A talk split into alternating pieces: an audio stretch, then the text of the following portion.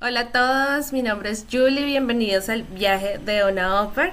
El día de hoy tenemos una invitada muy especial, ella se llama Ginette Quintero, es colombiana y el día de hoy ella viene a contarnos un poco sobre su experiencia siendo au y también en lo que fue su vida después del proceso.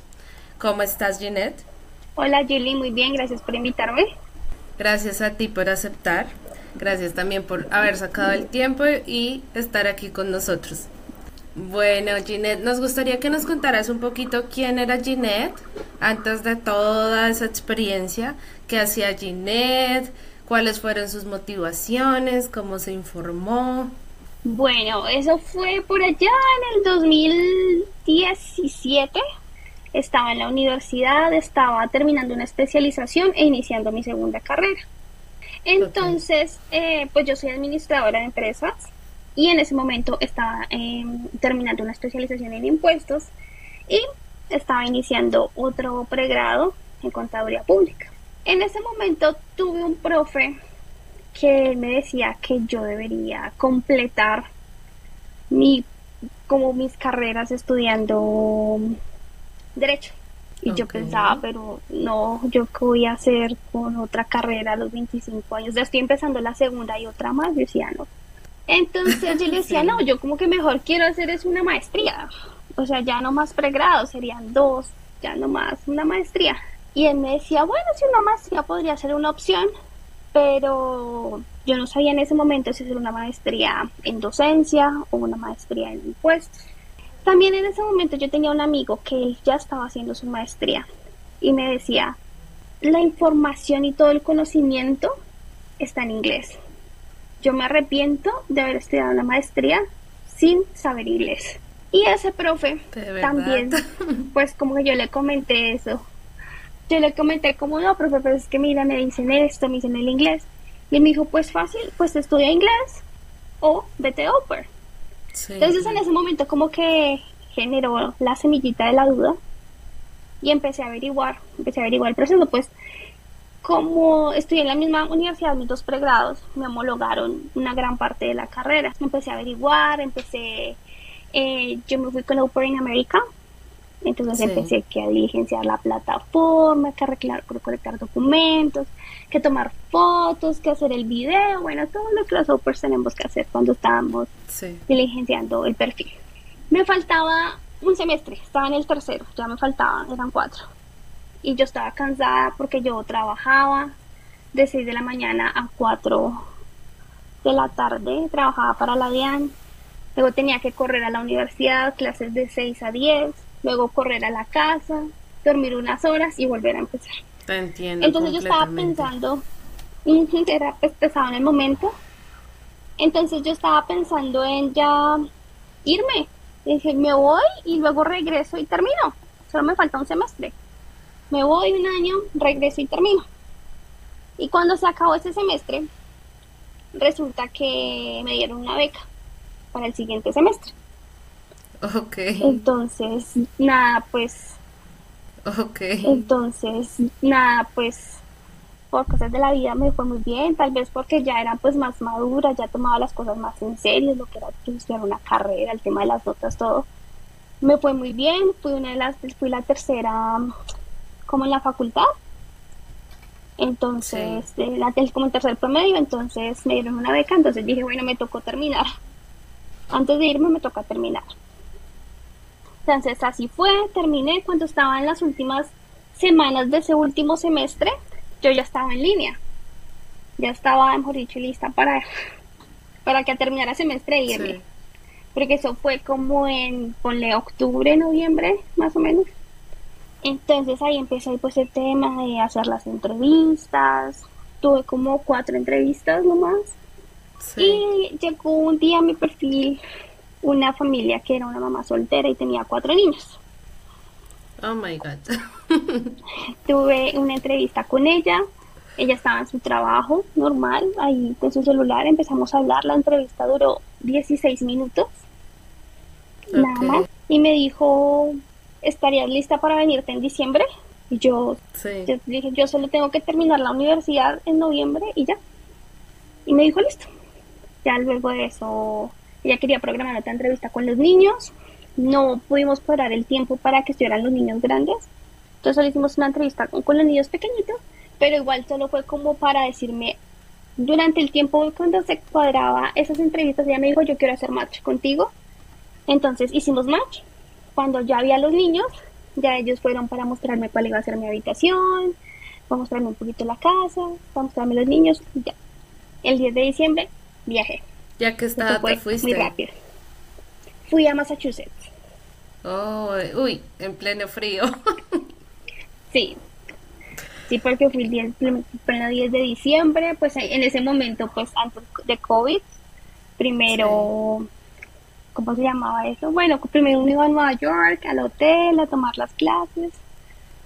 Bueno, eh, cuéntanos un poquito cómo fue ese training, porque al menos yo no lo tuve, porque yo viajé pues eh, saliendo de la pandemia. Entonces nunca tuve ese training, yo viajé solita, directo a la casa, mi training fue online.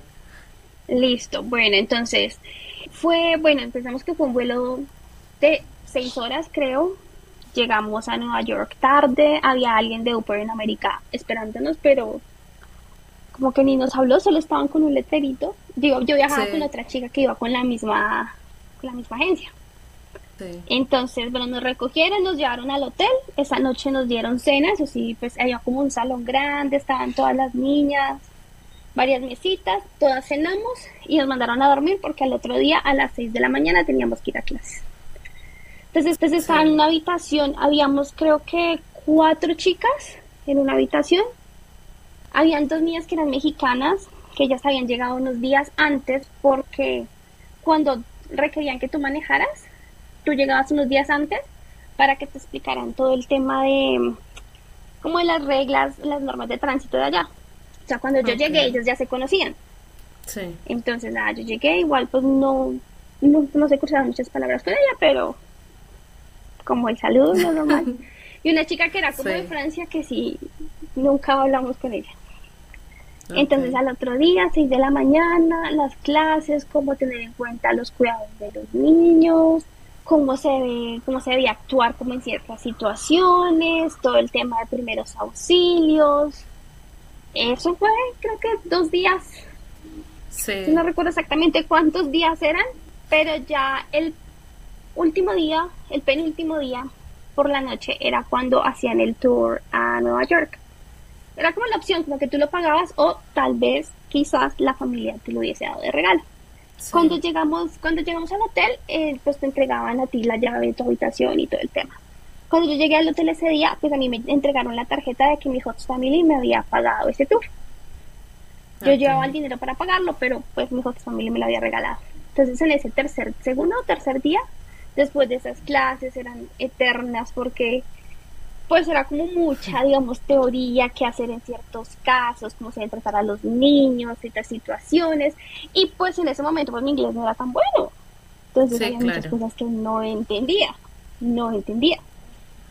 Pero bueno, ahí pasó. Teníamos breaks para desayunar, para almorzar, para cenar. Y ya este último día fuimos al, al tour por Nueva York.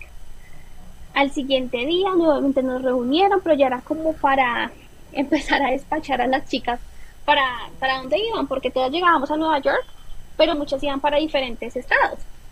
Sí. Entonces algunas les habían parado el tren, otras iban a recogerlas, otras tenían que ir al aeropuerto y así. A mí me fueron a recoger. Sí. Y como a los 20 minutos llegó mi mom con los dos chicos grandes.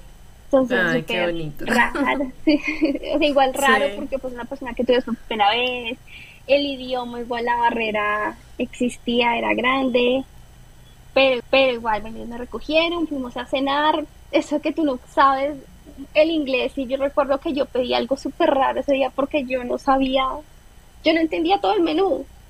Entonces era de cuenta como por allá una hamburguesa con aguacate, con huevo, era una cosa rarísima. Sí, aquí los menús son súper confusos. Y más en ese momento que tú no estás acostumbrada a ciertas cosas. Entonces, bueno, fue eso. Cenamos, luego llegamos a la casa y allí estaban los dos niños chiquitos. Era una bebé en ese momento de un año y un niño de tres años. Y los chicos grandes tenían, creo que 8 y 10, creo, en ese momento. Entonces, bueno, ya como llegamos a la casa, me acomodaron en mi habitación, me subieron mi maleta y ya, como que ella me dijo como, descansa, mañana vas a estar libre y ya. Entonces al otro día ella llevó, sí, al otro día ella llevó al niño al colegio, luego vino por mí a la casa, me llevó al supermercado a comprarme como lo que yo necesitaba, champú, crema, acondicionador, todas esas cosas.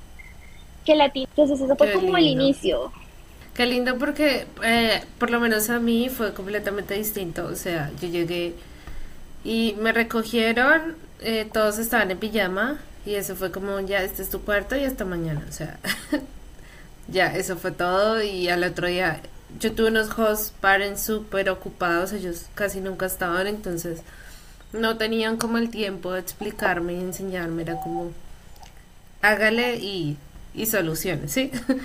Era así. Entonces sí, sí fue un poquito difícil para mí. Pues la diferencia es que conté con uno de los hijos mayores que me explicó un poquito y más o menos y yo, si yo no sabía pues él me decía y bueno. Entonces sí, sí fue interesante. ¿Cómo era tu rutina y qué actividades tenías? No, yo no tenía rutina. Todos los días eran totalmente diferentes. No. Porque mi hot mom es enfermera. Entonces, así como unos días ella trabajaba en la mañana, otros días era la mitad del día y otros días era en la noche. Entonces, pues yo nunca, o sea, como que si cuadramos, ella semanalmente me decía el horario. Va a ser de 7 a 2, porque a las 2 vienen, bueno, los cuatro niños, los dos grandes tienen un papá y los dos chiquitos otro papá. Entonces, como que me decían, no te doy de, no sé, 7 de la mañana a 2 de la tarde vas a estar con ellos y luego vienen a recogerlos. Y ya, entonces, después de las 2 de la tarde estás libre. O a veces tenía todo el día libre, pero ella, ella trabajaba en la noche, entonces a las 6 de la tarde hasta el otro día, pues yo me quedaba con los niños. Entonces ella iba a trabajar. Okay. Entonces era totalmente diferente, tenía muchos días libres en la semana porque como los ella era una hot mom, una single mom, entonces los papás hay días que se llevaban a los niños. Entonces nosotros no teníamos niños en la casa. Entonces ella estaba libre, decía trabajar, yo libre.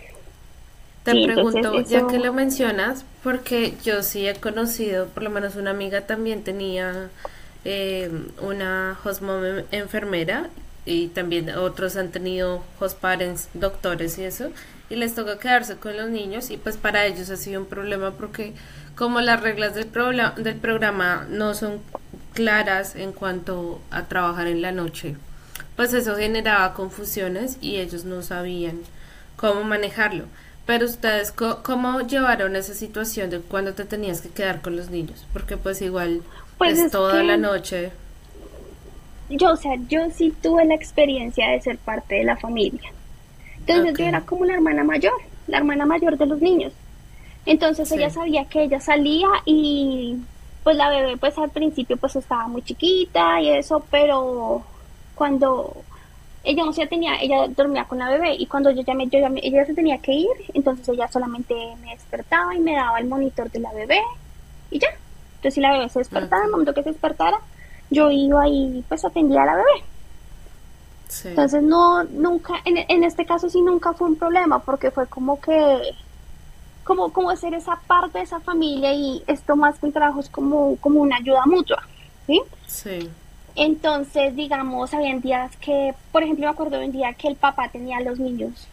Entonces, se supone que yo estaba libre. Pero resulta que el papá de los niños chiquitos tiene otra, otra hija. Y la niña se enfermó. Entonces tuvieron que llevarla al hospital, porque él no podía cargar con los tres niños.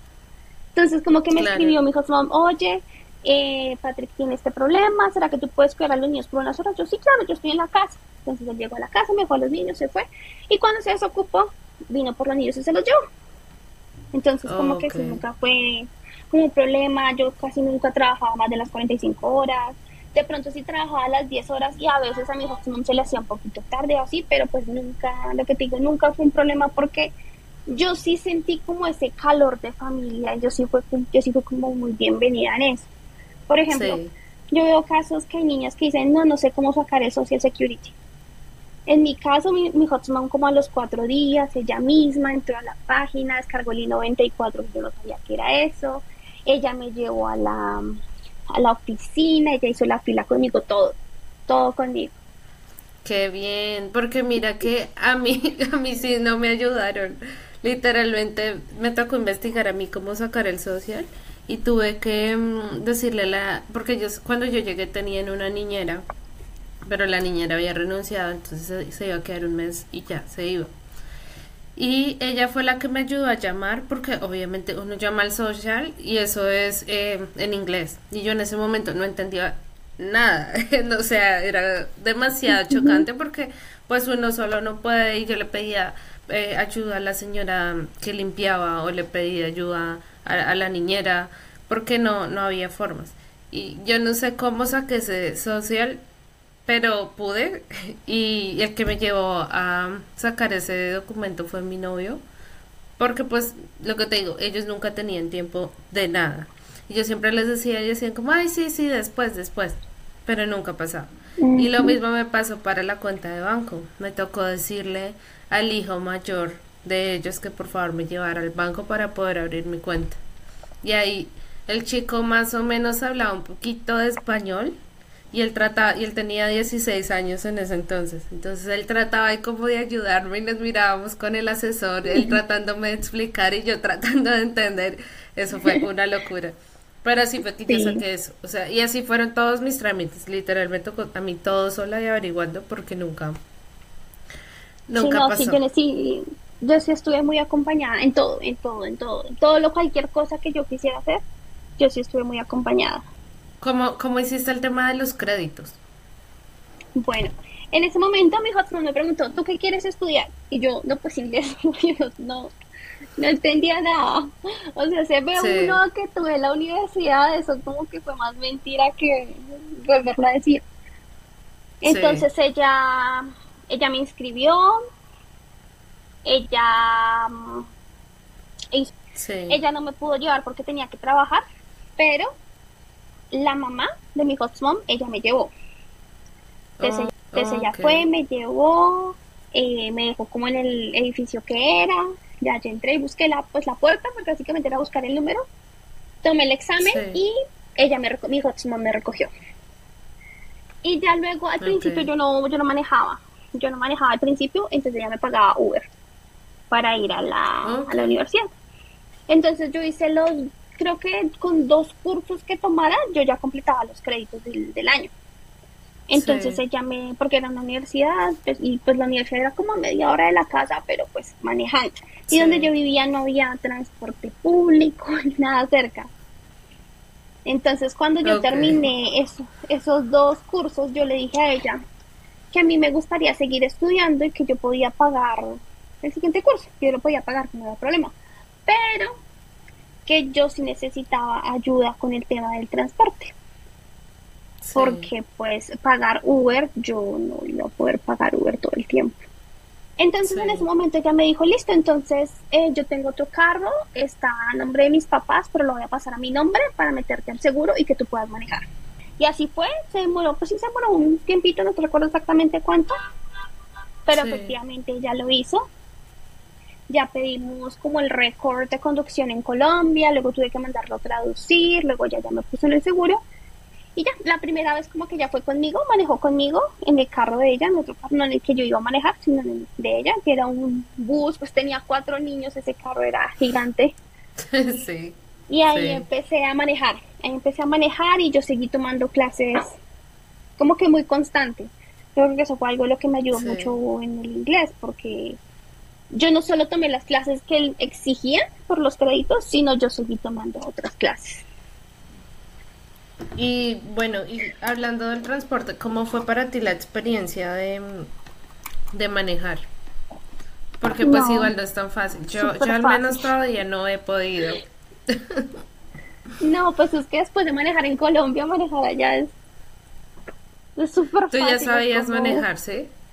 Sí, sí, sí, porque cuando yo llegué allá yo tenía 25 años y yo saqué el pase cuando tenía 16 años. Oh, Entonces yo ya había manejado, pues manejar en Bogotá es un caos. Una aventura. sí, entonces ya manejar en Estados Unidos súper fácil. Entonces ahí, digamos que en ese, para ese momento, eso fue como los primeros seis meses de, de mi programa. Después de esos seis meses fue cuando yo ya empecé como a manejar y hasta esos seis meses yo no tenía amigas. Yo solo conocía a las chicas como del grupo de UPER que hacen las, las reuniones, las hacían cada mes. Entonces como las de Cluster, que había una chica que era de México, una chica que era también de Colombia, pero igual vivíamos muy lejos, muy lejos la una de la otra. Entonces yo no, no tenía amigas. Entonces a los seis meses yo vine a Colombia. y luego de esos seis meses... ¿Y cómo fue eso? no, pues no, eso fue un caos cuando me iba a venir porque yo tenía un vuelo que iba de Boston a Miami y de Miami a Bogotá. Sí. Pero en mi vuelo de Boston a Miami había problemas de clima, nos mandaron, nos quedaron una hora en el aire, luego nos mandaron a Tampa, allá nos quedamos dos horas por combustible, perdí mi conexión, cuando llegué a Miami pues ya mi vuelo se había ido y me tuvieron como día y medio en el aeropuerto esperando a que me consiguieran otro vuelo para yo llegar a Bogotá. Entonces, ese pedacito del viaje sí fue un caos. Y ya luego, bueno, ya aquí en Bogotá, pues una semana. ¿Y cómo te recibió tu familia? ¿Cómo fue ese choque otra vez de ir a casa? sí, pues mis, mis papás no sabían, solo sabía mi hermana. Entonces, nada, pues feliz, ellos estaban contentos, mi mami llorando. Pero bien, esa semana estuvimos juntos, eh, salimos, o sea, normal, como, ese reencuentro. Y ya a la semana, pues otra vez tenían que ir a dejarme al aeropuerto porque otra vez yo tenía que irme. ¿Cómo fue para ti como ese choque inverso? Porque pues igual uno sale de Colombia, viene como un país más civilizado, se devuelve otra vez a la, al caos y volver otra vez.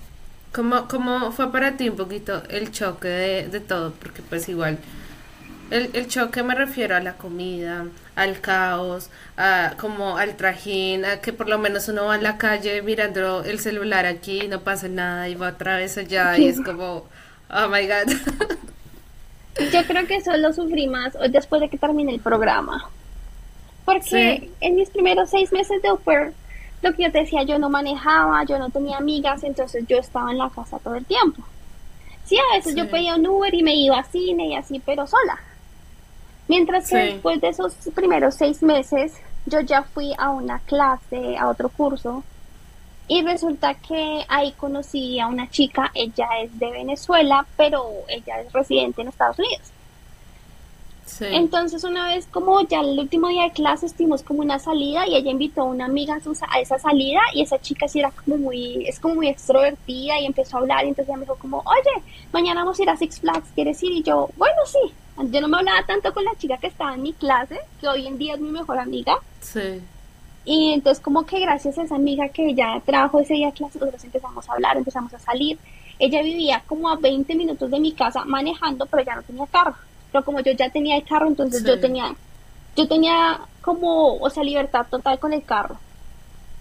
Entonces yo ya iba por ella, salíamos, íbamos a centros comerciales, a tiendas, a comer, a planes, todo, todo con ella. Entonces como que ese, como que al principio solo fue estar en la casa, entonces como que no noté tanto el cambio. Pero ya después cuando llegué allá y como que mi vida social empezó a abrirse un poquito, entonces fue como que todo, empecé a conocer muchas cosas, digamos, yo era la que manejaba, pero la que se sabía todas las reglas de tránsito era ella. Entonces, no, mira, tienes que hacer esto, entonces cuando veas esto es esto, tienes que hacer así, o Entonces ella fue como que la que ella me explicó, me enseñó como muchas cosas, y yo, yo era la que manejaba. Eh, ¿Cuánto tiempo te quedaste en el programa? Dos años y medio. Cuando ya habíamos hecho la extensión del segundo año, y a los seis meses fue que salió el tema del COVID. Y fue cuando nos dijeron de que iban a dar la opción de una, de una extensión de seis meses por COVID. Y mi dijo, porfa, te quedas con nosotros seis meses más. Y en ese momento yo ya tenía novio, entonces yo... Oh. Sí, claro. Entonces, sí, ya en ese momento pues extendí. Tú extendiste técnicamente, o sea, toda tu experiencia fue siempre con la misma familia, ¿sí? Sí, toda. ¿Cómo fueron tus expectativas antes del programa y versus la realidad? Uy, no, o sea, yo creo que yo no me esperaba cosas tan buenas y tan bonitas que me pasaron. Definitivamente no lo esperaba. Porque lo que yo te digo, yo tuve una muy buena HOTS family. No solo mi HOTS mom y los niños, sino los papás de mi HOTS mom, la hermana, el esposo de la hermana de mi HOTS mom, el hermano, la esposa del hermano, todos fueron muy lindos conmigo siempre. Todos muy pendientes. Digamos, una vez, uno de mis, mi cantante favorito es japonés.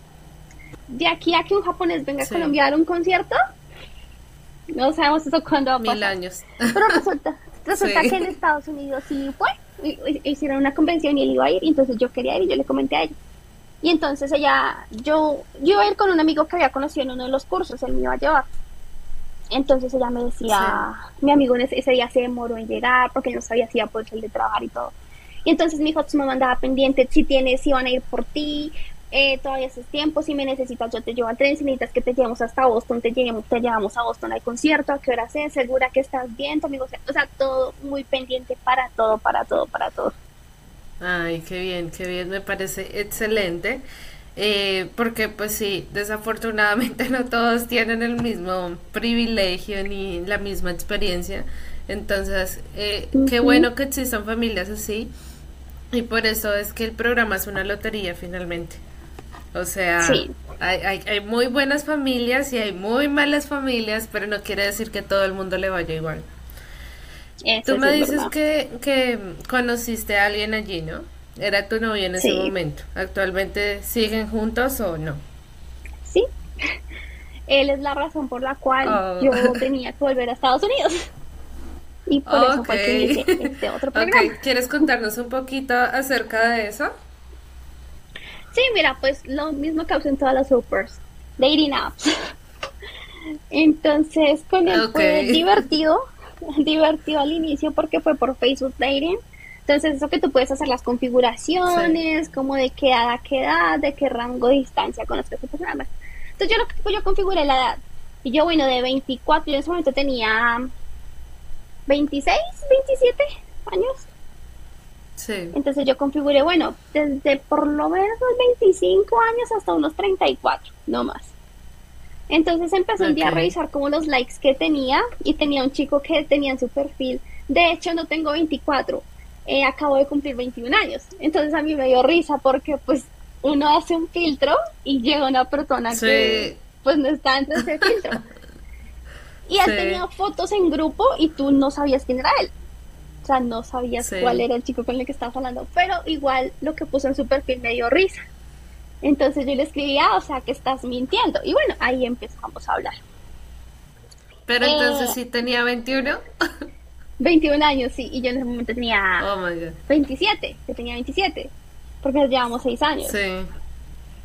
Entonces empezamos a hablar, él me dijo, no, pues sí, yo sé, pues creé el Facebook cuando yo era muy niño, entonces tuve que tener que tenía 10 años más o no sé cuántos años más, y pues por eso pasó, entonces, pero sí tengo 21 años, pero si no quieres seguir hablando, lo entiendo, no hay ningún problema. Y yo dije, no, pues hablamos, igual pues, yo decía, es un niño, pero hablamos. Entonces empezamos a hablar y no, o sea, lo que pasa es que tú sabes que en dating apps encuentras de todo y chicos que no son para nada eh, decentes ni nada por el estilo, entonces él era muy reservado, muy decente, muy correcto. Entonces un día ya inició la pandemia, porque eso fue al inicio de la pandemia, ya cuando empezó el lockdown, se, las, él cerraron restaurantes y todo. Pues yo le dije, ¿y nos vamos a ver? Y él, bueno, ¿dónde vives? Yo en tal lado y me veíamos a 45 minutos manejando. Y él me dijo, bueno, bueno, yo por ti manejo hasta allá. Y yo le dije, yo no necesito que manejes, yo tengo carro, veámonos en un punto central, porque pues igual es mejor. Pues la primera cita en un lugar público y así. Como todo estaba cerrado, entonces nos encontramos en un parque. Lo mismo de siempre, uno le manda a la amiga, a mi amiga, la de Venezuela, yo le digo a Tina, le mandé a Tina la ubicación, porque pues uno nunca sabe. Y ahí día nos vimos. Eh, pues igual, tenía 21 años, obviamente, su cara de niño todavía y todo, pero una persona muy bonita y un chico muy decente. Es que cuando llegó se sentó a los seis pies que pedían de distancia, él se sentó súper lejos de mí y todo, y yo después yo me moví, me senté yo, pero ¿por qué estoy así? No, es que estoy nervioso. Y yo, a ver, pues es que no, pues yo en ese momento pensaba, Ay. pero no, súper bien. Sí. Eh, muy decente, una persona muy interesante y muy maduro, la verdad, muy maduro pues para su edad. En ese momento a mí me quedaban seis meses de programa, como seis, siete meses de programa. Entonces yo decía, bueno, sí, pues nos conocemos, pero ya, casi voy a volver a casa. Todavía no sabía lo de la extensión de, de los seis meses de COVID. Entonces nos vimos una vez, después como que dejamos de darnos un tiempo, nos vimos otras veces y él me preguntó que si yo quería hacer la novia a él y yo le decía, pero ¿para qué? Si yo me tengo que ir, yo me tengo que ir, o sea, no, ¿para qué? Como tres veces le dije que no. Y ya llevamos conociéndonos, ¿no? Un mes o menos tal vez. Sí. Cuando después de seis, de, de dos meses, como ya algunas salidas así, le dije, bueno, listo, vamos a intentarlo pero pues yo no esperaba que pasara nada. O sea, como cuando tú sabes que nada, eso no va a pasar, no va a funcionar. Pues oh sorpresa. a los dos meses yo ya full enamorada de él. Full, full, full y nada. Como a los, como a los tres, cuatro meses fue que nos dijeron del programa que había una extensión de seis meses adicionales. Sí. Entonces, pues igual mi husband no quería que yo me fuera, y pues estaba empezando como la historia con él, entonces dije, listo, bueno seis meses más y veamos qué pasa de aquí a allá. Eh, en ese momento, pues, o tomamos una decisión, bueno, ya veremos en ese momento qué pasa. Entonces, nada, pues súper bien, las cosas igual con mi hot mom seguían igual, ella sabía que yo tenía novio, ella sabía que yo salía con él, todo. No hubo ningún problema con nada, en ningún momento. Hasta que, bueno, bueno, así pasaron, pasó un año un año y dos meses exactamente y llegó la hora en que yo tenía que volver. Entonces él tenía 22 años y yo ya tenía 28. Pero pues él me dijo, yo la verdad yo no me siento listo para casarme.